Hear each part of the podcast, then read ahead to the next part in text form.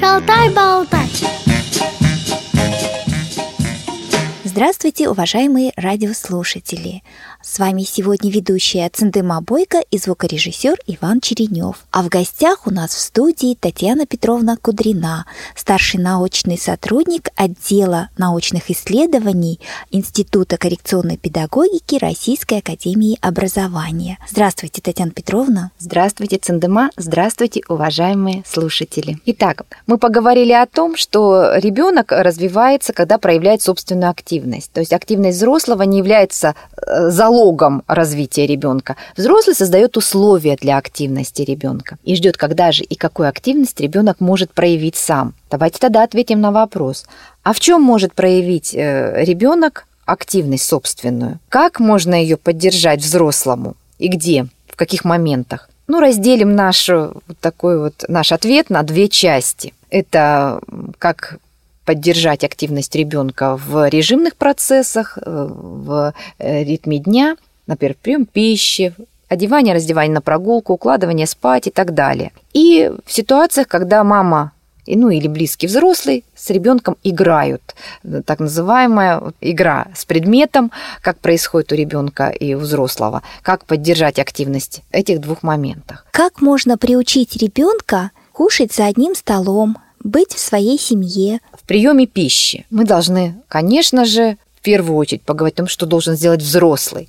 Взрослый, конечно, должен создать все условия для активности ребенка. Ребенок должен иметь возможность трогать все на столе, на взрослом столе, условно так скажем, на том столе, где принимают пищу все вся семья. Должен знать, что не он только один принимает пищу, тарелка такая же у папы, и она может быть иногда и горячая тарелка, и в ней может быть и что-то и холодное лежать, э, в зависимости от того, какое блюдо есть. И у ребенка должно быть в этом опыте. Ребенок должен иметь возможность брать все приборы, которые есть на столе. Это и, и ножи, и вилки, и чайные ложки. И тогда у него накопится опыт представлений о том, что этим едят. У него должен быть опыт накоплен запахов различных, которые непосредственно касаются еды. Мы понимаем, что диета у ребенка какая-то есть, да, и не вся взрослая пища попадает ребенку на стол, но тем не менее не будет беды, если ребенок вдруг схватит со стола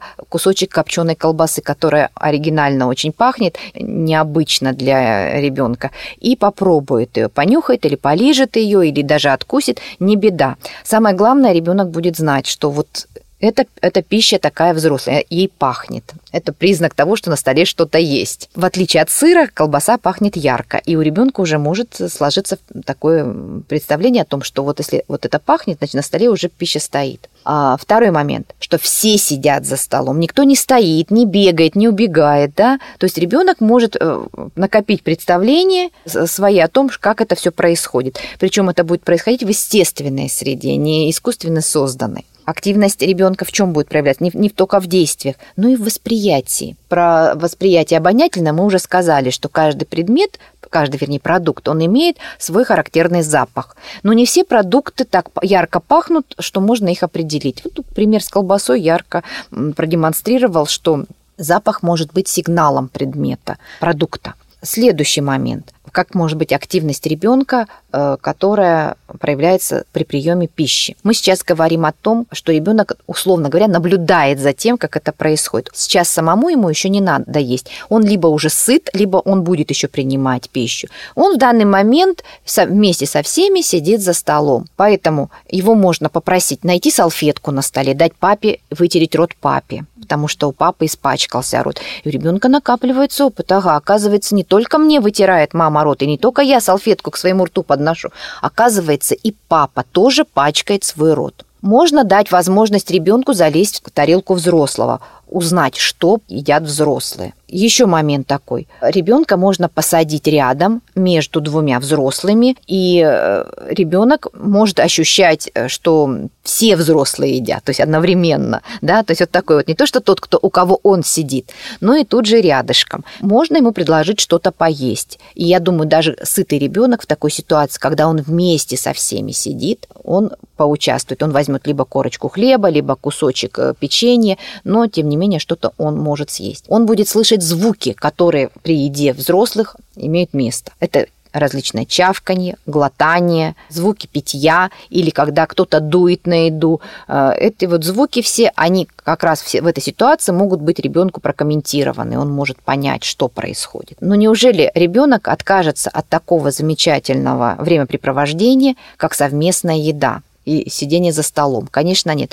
Но это накладывает э, особые требования к взрослым. Все-таки это действительно безопасность ребенку надо обязательно обеспечить. Обжечься это, конечно, он э, может обжечься слегка, да, горячим, но не обвариться, самое главное. Тут вот это вот безопасность. Ножик мы ему можем дать, но ножик только столовый, а не кухонный. Мы можем ему дать э, какой-то предмет, допустим, стеклянный стакан, но это не тонкого стекла стакан должен быть, да, потому что ребенок может сжать стакан э, или какой-то, ну, бокал какой-то стеклянный из тонкого стекла и, конечно, порезаться. Поэтому мы должны, конечно, все ему дать возможность потрогать, понюхать, подействовать со всеми предметами, но эти предметы должны, конечно, быть адаптированы под этого ребенка. Я не говорю про пластиковую посуду и про пластмассовую посуду, нет. Ребенок должен знать, что посуда настоящая. Фарфоровая, стеклянная, металлическая – мы же понимаем, что детская посуда, она, которая дается ребенку, она несколько иная. Вот я тут перехожу прямо вот к требованиям, чтобы посуда для ребенка такая же была, как и у всех. Она должна быть фарфоровой, стеклянной и металлической. Для ребенка раннего возраста уже важно накапливать опыт такой вот, ну, условно говоря, взрослой жизни. Еще такой момент, что не всегда ребенок может высидеть весь процесс еды, который происходит. Очень важно, чтобы когда ребенок утомился сидеть за общим столом, его могли опустить на пол, и он находился бы в кухне э, в это время. Ни в коем случае ребенка не надо уносить, уводить куда-то из кухни. Э, почему?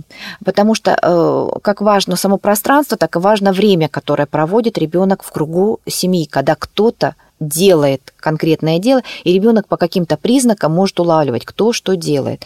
Обязательно ребенок должен находиться внутри ситуаций семейных, внутри бытовых всех ситуаций. Его ни в коем случае нельзя изолировать, он должен быть все время в семье, все время рядом. Про одевание мы теперь можем поговорить. Скажите, пожалуйста, а как можно научить детей одеваться самостоятельно? Когда мы учим ребенка одеваться, мы, конечно, в первую очередь даем ему то, что он может сначала снять с себя. Варежки, носочки, шапочку стянуть с себя. Это все без застежек, без завязок, без каких-то креплений. Это он все делает. А если у него опыт, задумайтесь, родители, а если у него опыт наблюдения за тем, что как вы это делаете, как вы одеваетесь, как вы раздеваетесь, возникнет вопрос, а как же действительно дать понять ребенку, что я раздеваюсь, я одеваюсь? Ну, во-первых, э, любое действие наше, оно отражается в движениях, поэтому, когда вы одеваетесь, можно посадить ребенка к себе на колени и, и говорить, мама сейчас наденет кофту, или мама сейчас будет натягивать джинсы или, или носки, и ребенок почувствует, что вы наклонились, вы как-то изменили положение корпуса, и для ребенка будет очень важным эта информация. Она наложится на его наблюдение за собственным, ну, условно говоря, конечно, наблюдение за собственным поведением. Ведь когда мама ему надевает шапочку, он наклоняет голову слегка, да, э, корпус немножко вперед выводит.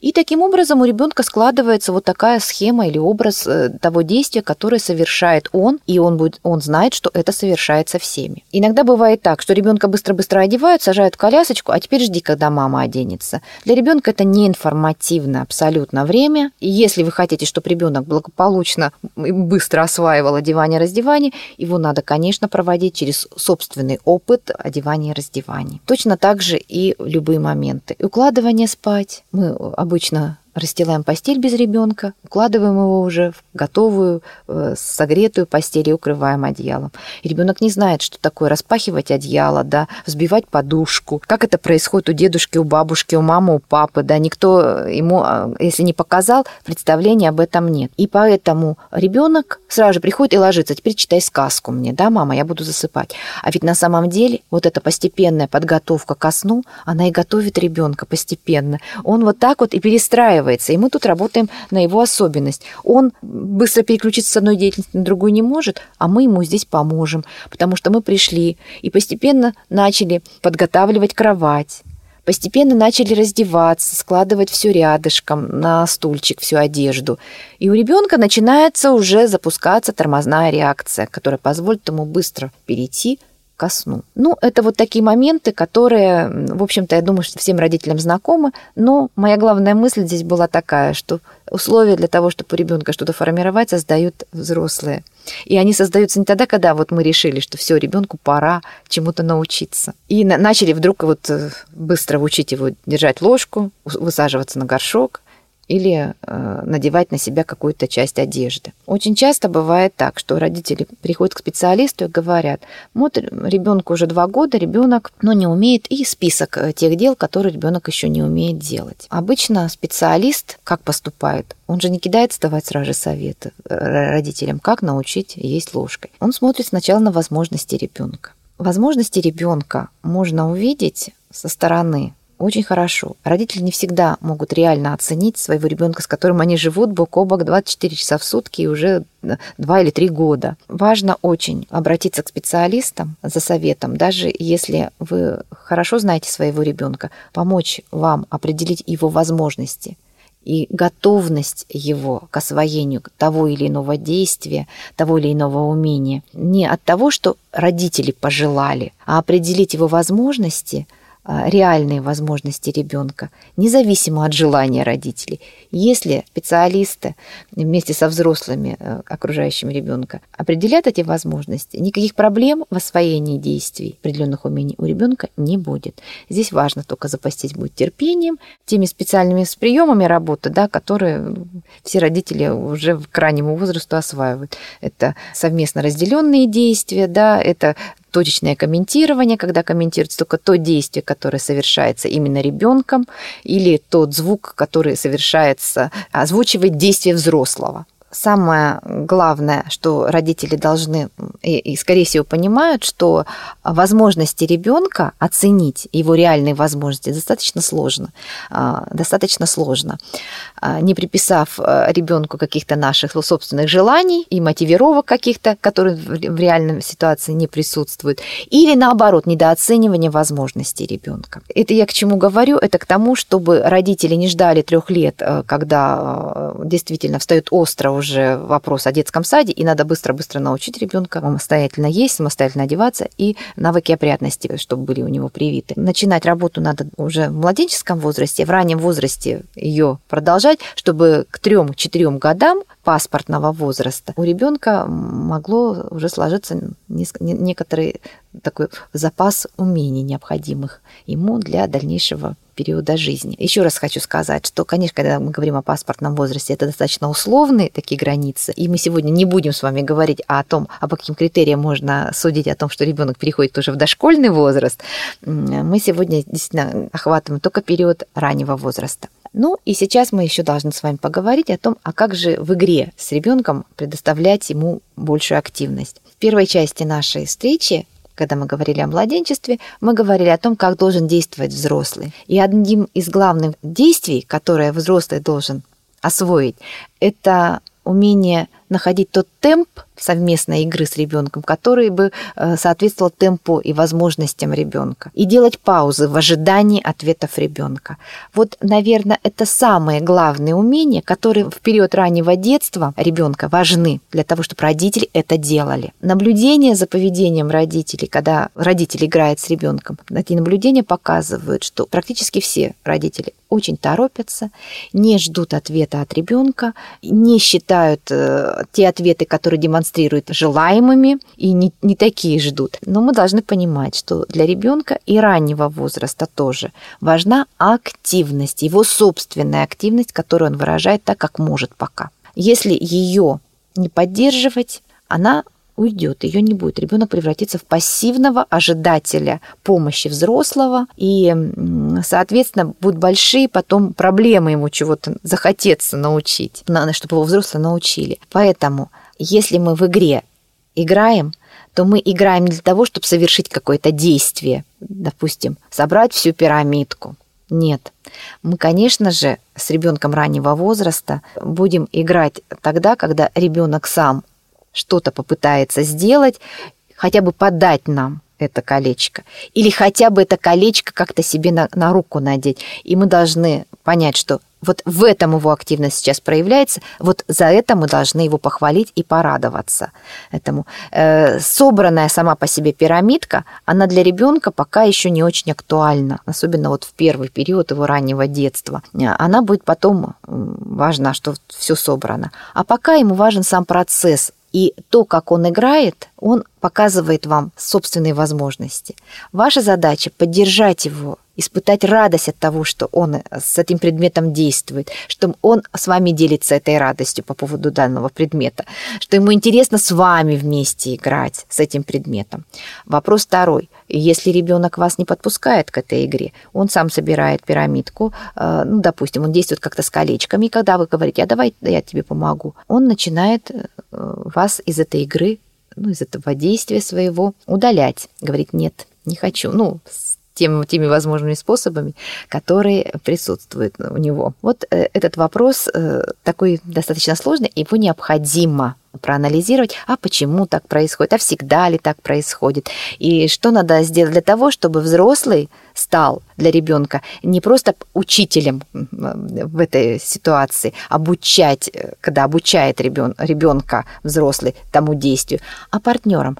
А, если ребенок испытывает дефицит эмоций э, взрослого от конкретной игры, в которой он сейчас занят, и ощущая, что взрослый хочет его научить чему-то, впустить дидактики побольше, а ребенок пока этого еще не может осилить. Вот, скорее всего, от этого и возникает вот ситуация, когда ребенок не впускает в игру вот в эту взрослого. Еще э, часто очень жалуются родители, когда ребенок не дает свои руки для того, чтобы взрослый показал способ действия с предметом. Это очень частая, конечно, жалоба родителей такая, и тревога родителей, почему, и этому есть много объяснений. Ребенок еще не готов к подражанию. Первый вариант, да, вот э, ответа на эту тревогу. Второй вариант, что другой способ надо предложить ребенку э, этой игры. Не всегда ребенку приятно, когда хватают его за руки или берут его руки. Можно другим способом показать. То есть тут надо искать э, первопричину, во-первых, почему ребенок вот в данный момент не дает дает руки, и всегда ли это, в каких ситуациях дает все-таки, и проанализировать собственное поведение. Мы должны понять, что все условия создаются здесь только взрослым, а ребенок реализует свою активность при вот этих уже созданных условиях. Скажите, пожалуйста, а еще наиболее часто встречающиеся вопросы, проблемы а, с нашими детьми? Обычно, когда приходят родители на консультацию, задается им вопрос, что вас сейчас волнует, с чем вы пришли, с какими вопросами. И практически в 90% случаев родители говорят, мы не знаем, как развивать ребенка, как с ним играть. Ну вот за этим запросом, вот таким, конечно, очень много всего стоит на самом деле. И попытка разобраться, а что же действительно волнует родителей. И вот если если так можно, на такие два больших блока э, разделить это. Родители не знают, как определить возможности ребенка, то есть какие игры играть, как играть, чего добиваться и чего ждать от ребенка. И второй блок вопросов, когда родители, в общем-то, знают особенности своего ребенка, они не знают, каким способом играть с То есть их волнуют конкретные игры и игрушки. То есть а, родители хорошо взаимодействуют, да, они все понимают. Вот ребенок хочет и может уже вот это вот осваивать. А какие игрушки э, играть?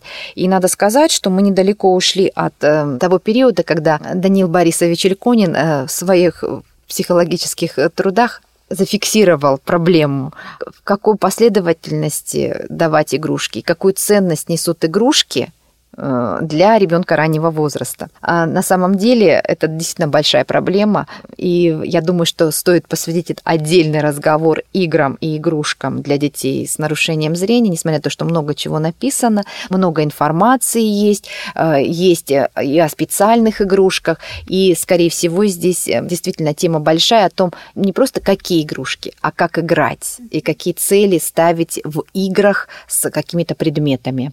Либо это предметы, которые которые общие, универсальные игрушки, игрушки для всех, и какие-то специальные игрушки.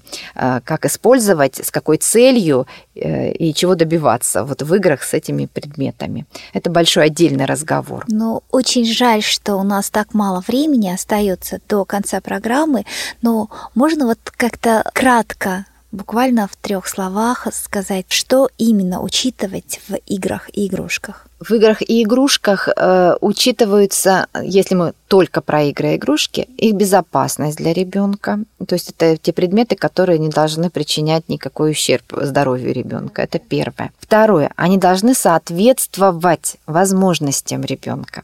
А здесь мы уже ступаем на тот путь, когда мы должны про э, о том, а как их определять эти возможности, да, кто это определяет возможности. Сейчас мы об этом, конечно, не можем говорить, но в любом случае э, мы покупая или принося ребенку игрушку, должны четко себе давать ответ. А что мы хотим, чтобы ребенок научился с этой игрушкой? Чему будет эта игрушка учить ребенка?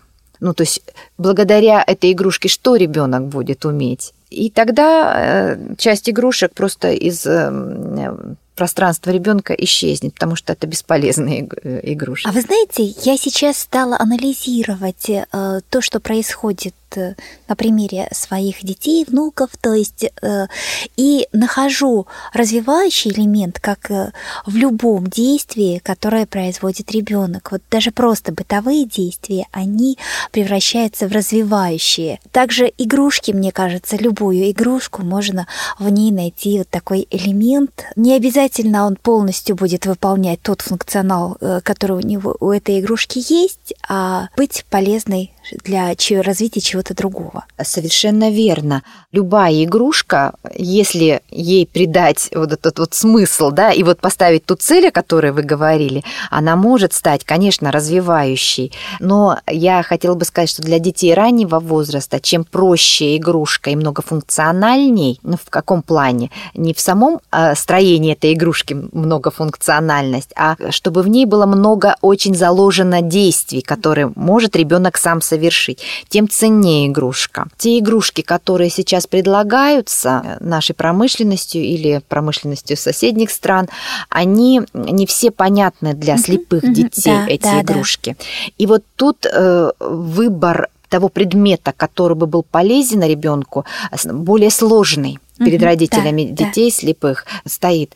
А, мы должны понимать, что каждый предмет может быть развивающим, но не каждая игрушка может быть полезна ребенку, потому что предмет, бытовой предмет, э, ну любой предмет окружающего пространства, он информативен, потому что в нем заложен некий функционал, да. Игрушка это все-таки модель некая предмета внешнего мира, да, а, но не, она не всегда отрабатывает э, вот те образовательные задачи, я бы так сказала. И Опять же, каждая игрушка, она для определенной цели создана, и она для определенных задач создавалась. А, поэтому, если мы учитываем возможности ребенка и знаем, что сейчас ребенку надо, соответственно, мы с этой меркой должны подходить к игрушке. Я думаю, что мы одну из передач обязательно посвятим этой теме, так как это действительно очень-очень актуально для родителей и для педагогов. Татьяна Петровна, я хотела бы поблагодарить вас за участие в нашей программе, за полезнейшие советы, рекомендации, и надеемся, что получится у нас снова продолжить беседу Спасибо вам огромное. Цендема, я тоже хочу вас поблагодарить за нашу беседу. Вы прекрасная собеседница. Спасибо за интересные вопросы и возможность на них ответить. Напоминаю, что сегодня с вами работали ведущая Цендема Бойко и звукорежиссер Иван Черенев. А в гостях у нас в студии Татьяна Петровна Кудрина, старший научный сотрудник отдела научных исследований Института коррекционной педагогики Российской академии образования. Дорогие слушатели, всего вам доброго, удачи вам всем на таком нелегком поприще воспитания детей, на таком приятном поприще. Всего доброго, до новых встреч! Если у вас возникли вопросы к специалистам, которых мы пригласили в гости, а также если вы хотите предложить тему или принять участие в записи, пишите нам по адресу радиособака радиовоз.ру с пометкой «Шалтай-болтай».